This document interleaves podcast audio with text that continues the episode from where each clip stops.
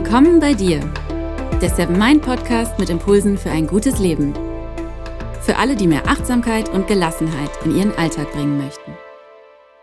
Hi und herzlich willkommen im Seven Mind Podcast. Mein Name ist René Träder und das ist die 66. Folge. In dieser Folge möchte ich gerne auf etwas eingehen, das viele von euch mich gefragt haben. Ich habe nämlich in den letzten Monaten immer wieder Mails zum Thema Vertrauen bekommen.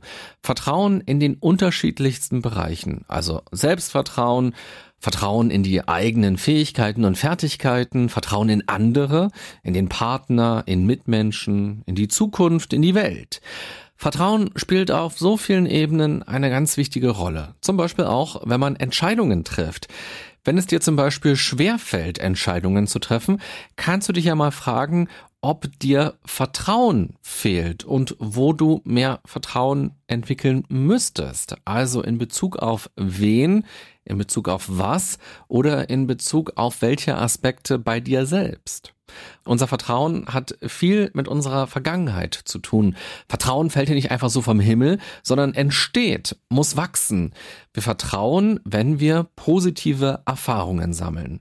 Scheitern wir, werden wir enttäuscht, hintergangen, passiert was Negatives, dann wird unser Vertrauen verletzt, dann werden wir unsicher.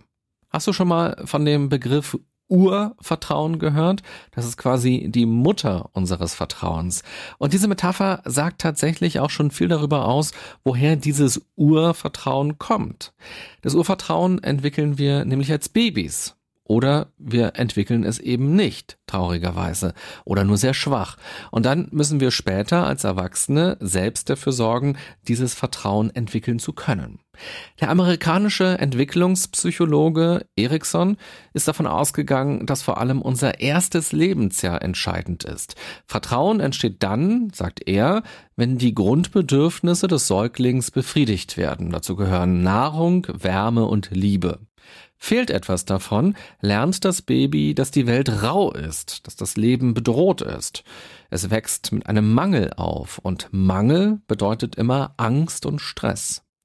Nach Erikson entscheidet sich also sehr früh, ob ein Mensch eher vertraut oder eher misstraut.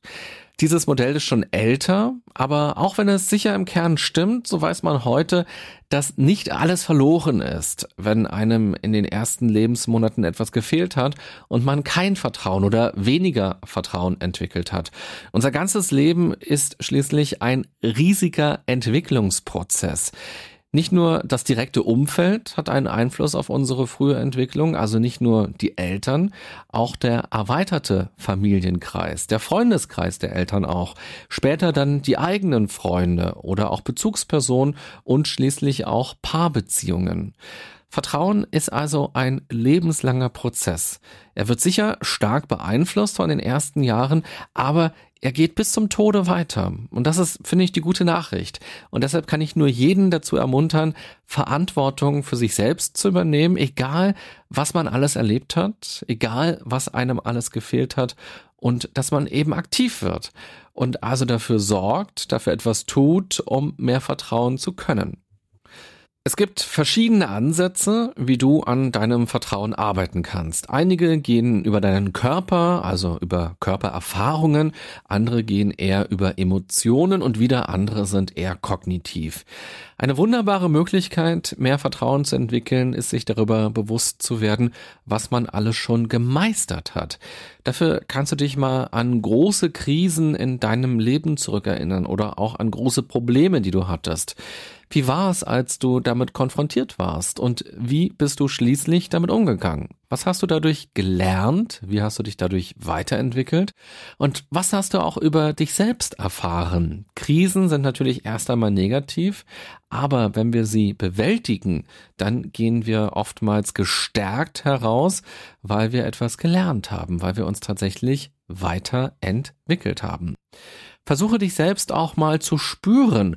Wenn Unsicherheit in uns aufkommt, dann kann sie uns regelrecht lähmen. Statt panisch zu werden, spüre dich und deinen Körper erst einmal ganz bewusst. Nimm dir die Zeit, dich mit den verschiedenen Regionen und Emotionen auseinanderzusetzen. Handle nicht sofort, reagiere nicht sofort, sondern spüre erst einmal. Nimm das alles wahr, was gerade in dir ist und lass diese Emotionen aber auch wieder ziehen. Krall dich also nicht daran fest, an Angst oder an Sorgen. Du kennst doch sicher auch diese kleinen Massagebälle, die so Noppen haben. Wenn negative Gedanken oder Gefühle in dir aufkommen, kannst du mal versuchen, so einen Ball in die Hand zu nehmen. Konzentriere dich auf das, was du spüren kannst.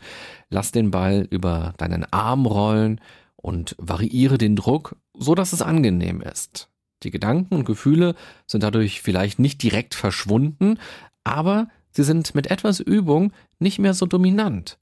Du kannst sie beeinflussen und musst nicht einfach nur alles aushalten, was du gerade spürst oder was du gerade denkst, was dir gerade im Kopf umherschwirrt.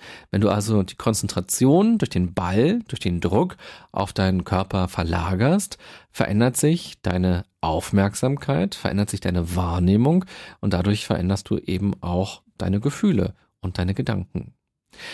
Vertrauen bedeutet übrigens auch nicht, für alles immer eine Lösung parat zu haben. Vertrauen bedeutet lediglich in irgendeiner Ecke des Körpers die Zuversicht zu spüren, mit dem umgehen zu können, was passiert.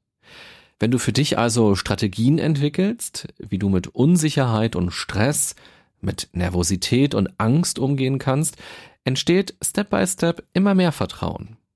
Sie Vertrauen als tägliches Experiment an. Schenke anderen Vertrauen und gib ihnen das, was du dir von ihnen wünschst. Sicher kennst du die Frage, was würdest du deinem 14-jährigen Ich raten? Ich finde solche Fragen ganz toll. Sie können unseren Geist auf eine ganz besondere Weise öffnen und uns tief im Herzen berühren, sodass wir leichter zu Antworten vorstoßen, die vielleicht auch schon lange in uns sind, die wir bisher aber noch gar nicht gesehen haben, uns vielleicht auch noch gar nicht getraut haben, mal genauer anzuschauen. Ich möchte diese Frage nun gerne umdrehen. Stell dir vor, du würdest dein Ich aus der Zukunft treffen. Vielleicht dein Ich, das zehn Jahre älter ist, als du jetzt bist. Was würdest du dir sagen wollen? Gibt es eine Botschaft, eine Lehre, eine Erkenntnis, ein Rat oder einen Hinweis? Wie würde die Nachricht an dein zehn Jahre älteres Ich ausfallen? Also keine Frage stellen, sondern eine Weisheit aus deinem Leben. Was willst du dieser Person eigentlich sagen? Nimm dir für diesen Impuls ruhig etwas Zeit, mach den Podcast gerne auf Pause oder beantworte die Frage gleich im Anschluss. Du kannst diese Frage übrigens auch mit jemandem im Dialog beantworten. Vielleicht mit einem Freund oder einer Freundin oder auch deinem Partner. Versucht euch gegenseitig immer tiefer gehender zu befragen. Und vielleicht hattest du ja jetzt gerade, als ich die Frage gestellt habe, auch schon ganz spontan eine Assoziation. Folge diesen Gedanken und geh ihnen mal auf den Grund. Das kann sehr spannend und erkenntnisreich sein. Und das sagt eben auch so viel über das Hier und Jetzt, über das, was einem wirklich wichtig ist und wo die eigenen Baustellen sind, die eigenen Entwicklungsfelder liegen. Ein Aspekt von Vertrauen ist das Selbstvertrauen. Wenn du das mit Hilfe von Meditationen stärken möchtest, kann ich dir in der Seven Mind App den passenden Kurs dazu empfehlen. Du findest ihn in der Kategorie Potenziale. Dort warten sieben Meditationen auf dich, die dir dabei helfen, dir selbst zu vertrauen und dem Leben mit Vertrauen zu begegnen. Denn das Vertrauen in dich selbst wächst daraus, dass du dich dem Leben immer mehr, immer öfter gewachsen fühlst. Der Kurs hilft dir dabei, innere Stabilität zu finden und du lernst neuen Herausforderungen mit Zuversicht zu begegnen. Alle Infos dazu findest du auch nochmal in den Show Notes, den Beschreibungen zu dieser Podcast-Folge. Interessierst du dich eigentlich für Yoga? Vielleicht kennst du ja aus dem Yoga die Geste zur unerschütterlichen Zuversicht. Das ist eine ganz spannende Geste. Sie heißt Vajra Pradama Mudra und geht ganz einfach. Du kannst dabei stehen oder sitzen. Es kommt vor allem auf deine Hände an. Du nimmst sie vor deiner Brust zusammen, so dass die Handflächen sich berühren.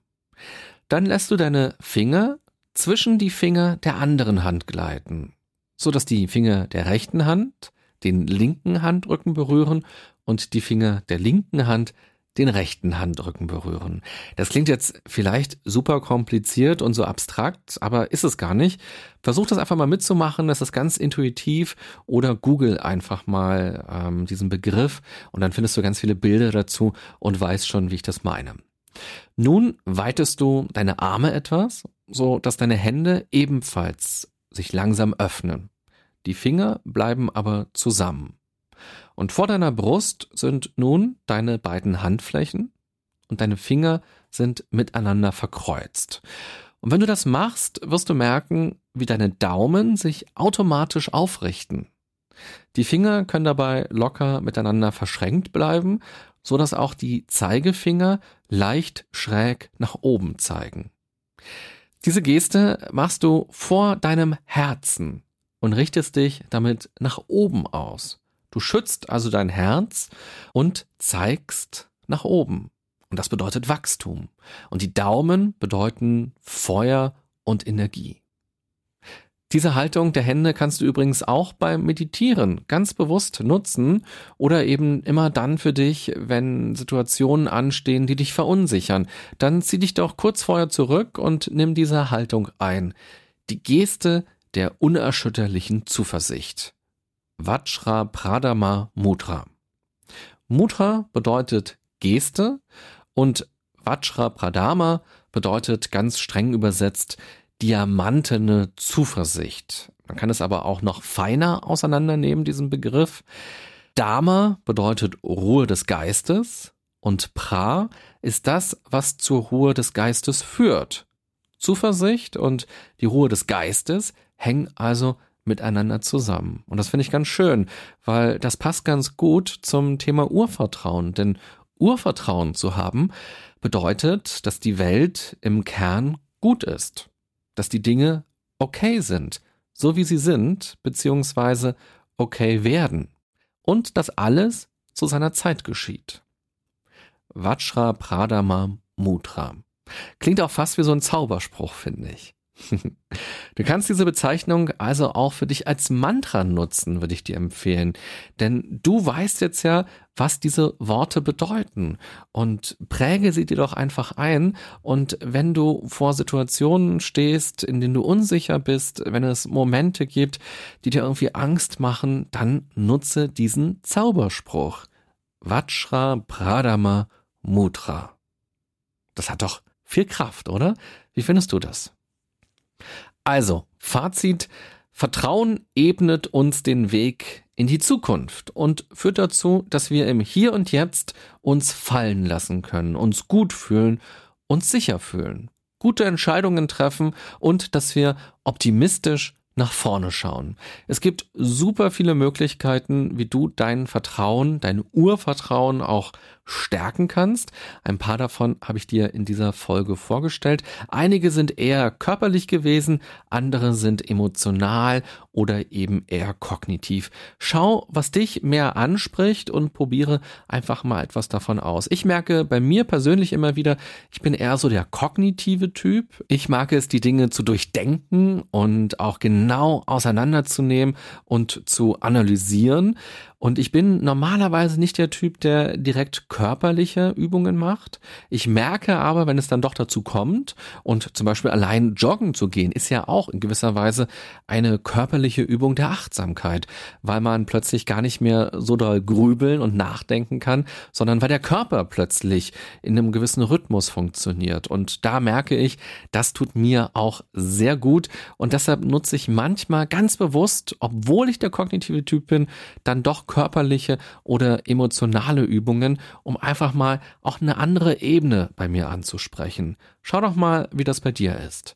Du kannst meditieren, du kannst Yoga machen, probier doch auch gerne mal die Geste der unerschütterlichen Zuversicht aus, wenn du magst. Und natürlich kannst du auch analysieren und schauen, was habe ich in meinem Leben schon gemeistert, wenn es Krisen gab oder wenn ich Probleme hatte und welche Tools habe ich dafür genutzt? Wie bin ich also weitergekommen? Und wie hat es denn für mich geklappt? Und was steckt alles in mir? Was sind denn meine Werkzeuge? Was sind meine Stärken, um auf Probleme und Krisen gut reagieren zu können?